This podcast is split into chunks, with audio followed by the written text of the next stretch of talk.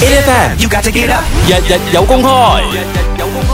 A F M 日日好精神嘅，日日有公開咧，就希望可以介紹各行各業嘅精英俾大家認識啦但。咁，我覺得其實最緊要嗰樣嘢咧，都係誒貼近大家嘅生活嘅係。尤其是好多人咧，其實都會發覺自己嘅生生活當中咧，你有各行各業嘅朋友，但係其實你又可能唔係真係好明白究竟佢哋嘅每一日嘅生活或者每一日嘅工作環境究竟點樣嘅。嗯話説，我我我覺得呢樣嘢好重要，原因係因為誒、呃好好多時候，我發覺我對我自己身邊啲朋友呢，其實佢哋做啲乜嘢嘢，我大概知道嗰個稱號，但係我完全唔理解究竟佢哋做緊啲咩嘅喎，個即係實質工作嘅 job description 係啲咩即呢？係日日會忙啲乜嘢嘢，需要準備啲乜嘢嘢，我哋就好好奇啦。所以今日咧呢位嘉賓咧，我覺得好重好重要，因為誒、呃我成日都會遇到同一類型職業嘅人，但係我從來都冇諗過究竟佢哋嘅生活有幾精彩，或者係有幾誒點講呢？有幾複雜。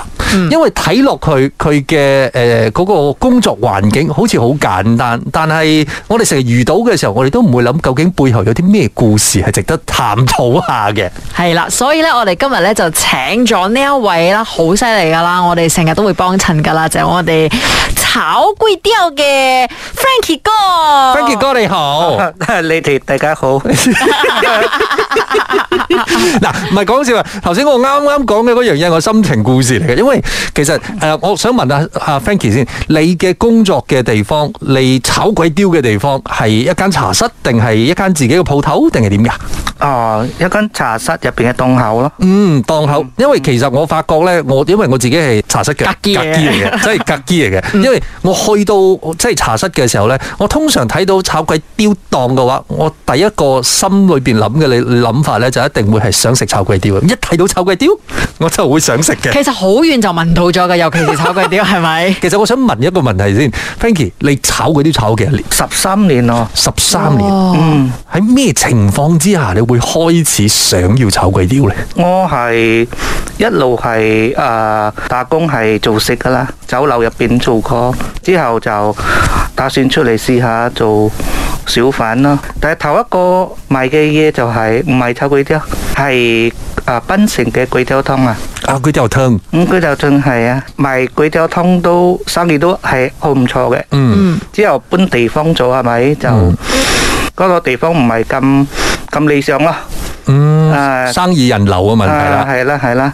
之後我又住五樓喎，有時咧呢副要壞喎，跟住要稱好多湯嗰啲架啊撐跟。住我要稱嗰啲湯落嚟咯，等先，我由我五樓稱落嚟。我想我想問一問嗰個情況係點樣樣先，因為誒、呃如果我哋講緊啊以前啦，賣居頭吞嘅時候，嗯係、每一日嘅時間係幾多點會開工準備？哦，賣粿條湯比較多工，我要誒朝、頭早五點幾就要煲湯。嗯，七點幾要出門，去到檔口差唔多誒八點幾開始賣啦。但係反而就係炒粿條係鮮冷啲嘅。炒粿條係準備功夫去切嗰啲嘢啦，哦，係。啊切嘢啦，嗯切嘅嘢好多，因為我你嗰啲材料嚇。作為一個炒骨雕嘅 fans 咧，首先我問一個好重要嘅問題先。阿 Frankie，你你係便靚人啊嘛？啊，係，所以人便寧人食嘅炒粿條，同你嚟到 KL 之後，KL 呢一度嘅人食嘅炒粿條係有兩種唔同嘅風味，同埋兩種唔同嘅風格嘅。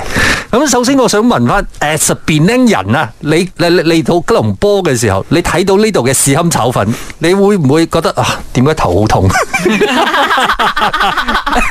每每一個地方都有佢自己嘅誒誒風味啦。嗯，所以 Frankie，你而家嘅炒粿條係 KL 風格啊，定係都依然保持住便寧嘅風格先？我覺得味道我仲保持檳城噶啦，嗯，但係係炒法同埋嗰啲鑊鑊氣。啊，嗯就俾我覺得我係響中間啊。中間位置，即係二部咁嗯樣嘅，啊，因為我啊，我用嘅原料都係變拎嚟嘅咯，好似嗰啲豉油啊，變拎嘅味道喺嗰度啦。作為一個以炒粿條為生嘅人，阿 Frankie 你會唔會食翻自己炒粿條嘅呢？啊，會會㗎。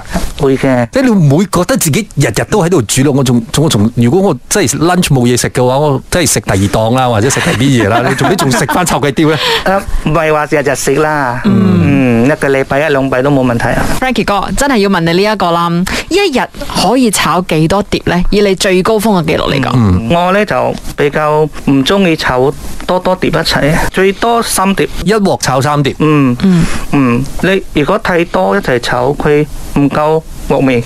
咁、嗯一日呢，一日最嘅多嗯生意量，我最多百幾碟啦，最多。頭先百幾係百幾先，百出定係得百九十九？誒冇啦，冇咁多 啦，好辛苦噶。我我我明嗯啊，其實我都知啊，因為其實個感覺上咧，大家覺得炒粿條好容易，但係你對住個爐嘅時候咧，嗯我我覺得好多時候我睇住佢哋炒粿條嘅嗰種有少少，我覺得佢哋唔容易咯，係啊，真係唔容易你啊。係八小時焗桑拿咁嘅 feel 啊？嗯你對住嗰個鑊咧，人都會猛震啊！會唔會呢？會唔會即係會影響到脾氣呢樣嘢？嗯，都會嘅，太滾太多人嘅時候，太趕太多人，嗯，客仔如果要求唔係呢個，唔係嗰個，唔係芽菜啊，嗯，啊，唔係試下嘛，我哋要記住啊嘛。咪點記啫？喂，大佬咁有多驚，有錯啊嘛，成日都會應，我覺得應該出錯嘅呢個。當當然我信，我信得過 Frankie，但係個問題你出錯嘅量，如果你一日裏邊你搞錯一兩單，我都覺得好正常喎。呢啲嘢係咪先？啊，可以咁樣講，但係你有冇遇過啲人係拍平？我講唔好屎坑啊，俾屎坑 我。肯定有， 換歌咯。你如果最難搞嘅客仔係點 啊？炒貴啲唔係貴啲，我我喂，我真係嗌過 啊！有有有，都即係有點都有。即係點炒貴啲唔係貴啲，或者點？我想食咧芽菜加蛋啱再加屎坑嘅嗰種 feel 啊。啱真係㗎，真係冇份啊！真係㗎。哦，係 喎！哦我我當初咧為咗要瘦嘅時候咧，啱我啱嗯戒咗澱粉質啦嘛，我真係叫炒粿條唔係粿條喎。淨係芽菜多啲啦。贏咗咯，哇！贏晒有喎有有，呢啲真係有嘅。炒鬼雕，你炒咗咁多年，你其實對於即係咁樣嘅生活呢，你會唔會覺得蝕先？嗯，習慣咗啦，開始會驚，會驚，因為好辛苦去做，去炒，慢慢習慣咗就冇咩咗啦。你即係你一開始嘅階段用咗幾長時間嚟做呢個功課先？啊因為我親戚都係炒粿條嘅，有檳城都好有名下、名氣下嘅，所以由嗰度佢有教我多少啦。之後我又試下人哋嘅，自己嘅又跳下咁樣啦。嗯。你呢一啲咧拜師咧，我好想問咧，就係會唔會係你拜咗師傅，師傅會同你講話嗱，你唔准開檳城㗎，你淨係可以去 KL 發展啊嗰啲咁啊？咁樣佢又冇講啦。啊，點樣講？師傅肯定係留一招噶啦。哦，攞一手，你唔 到，你唔過我嘅你，我點樣搞嗰啲豉油，都係覺得同嘅嘢，梗係有多少唔同啦。你係專業炒鬼雕嘅師傅啊！一碟好食嘅炒鬼雕係點樣嘅先？拆粿條唔可以炒到太燶，蛋唔可以同粿條分開。嗯，如果太乾呢，蛋同粿條係分開嘅。嗯芽菜又唔可以太熟咯，太熟咬落去又冇口感咁樣啦。係咪一定要有屎堪呢樣嘢呢？啊，試音一定我血水嘅味道啊，嗯哎呦，肚餓。呢個疫情啦，嗱而家我哋大家都唔開堂食，對於誒、呃 Frankie 嗰個生意係咪影響非常之大咧？都唔會要好大啦，因嗯為我做、我哋做耐咗，有自己嘅生客，都有跌多少啦，唔係話唔係話最好又唔係話最差啦。我想我想了解下阿 Frankie 哥你嘅即係炒粿條嘅生活先，即係你開檔係幾多點開始？啊我我比較遲嘅， 嗯，我一日可以做六個小時，開檔係幾點？開到十點，誒、十點做到四點，三點半到四點啦。跟住如閂果檔。嗯有嗯 last call 四點啦，嗯咁、收咗鋪之後咧，嘅、生活係咪都同誒、呃、準備聽日嘅係有關係㗎？一定要，誒、譬如話要準備啲乜嘢咧？切菜啊，前一晚就要切片先㗎啊啦。嚇，我哋要準備先呢。所以其啊一實開檔攞出嚟就可以炒咗，哦，所以切菜係芽菜，啊芽菜唔使切，哦、切韭菜。韭菜，出去韭嗯菜一定要蒜米㗎嘛。哦，九係咯係咯， Frankie 哥，你檔口喺邊度呢？我今晚沙得不達啦，今晚咩茶室啊？啊四條八，四條八。嗯，嗱記得啊，十點開比較檔，容易啊晏晝四點閂。訪問就最後啦，Finky 哥，你覺得炒鬼雕同你嘅教識你最大嘅人生道理係啲咩先？誒、教識我冇咩時間去去去聊咗咯，變成另外一個階段嘅人生咗。我由插佢雕嘅時候未結婚嘅嘛，嗯，因為插佢雕你比較多時間喺嗰度啊，認識到人生誒嗰啲變化。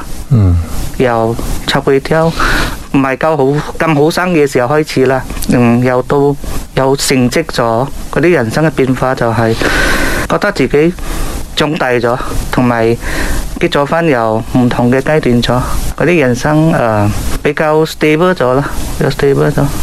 即係睇睇住人生，其實一步一腳印呢，喺唔同嘅年紀、唔同嘅環境、唔同嘅階段，其實都有一條誒、呃自己屬於自己嘅路嘅。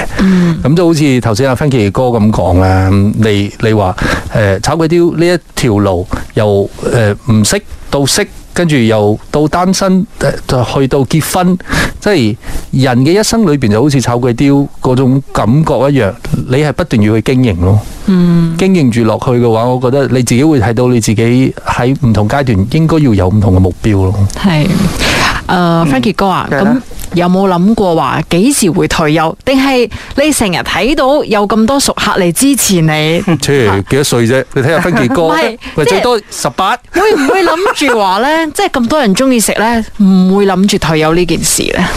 我未諗過退休，嗯因為我阿爸七十幾歲仲炒緊，哦，你你阿爸食你炒鬼雕嘅時 候，會唔會你好壓你大好好大壓力呢？佢有佢要求啦，可能會覺得自己最比較好咯。 啊好啦，咁我哋今日呢，真係好開心可以訪問到阿 Frankie 哥啦。咁誒喺呢一個炒粿條嘅人生入邊呢，都學識咗好多嘢。我諗我哋下次去叫翻一碟炒粿條嚟食嘅時候呢，都會真真正正睇到後邊炒粿條嘅呢一個人，我哋可以誒、呃、諒解到佢啦，同埋我哋可以知道佢嘅故事會係點。啊，千祈唔好做啲咁騎呢嘅人，OK？唔愛牙菜就算啦吓，唔好唔愛又唔愛屎堪又唔愛牙菜，但係要啲辣，但係唔可以太辣。冚料啦！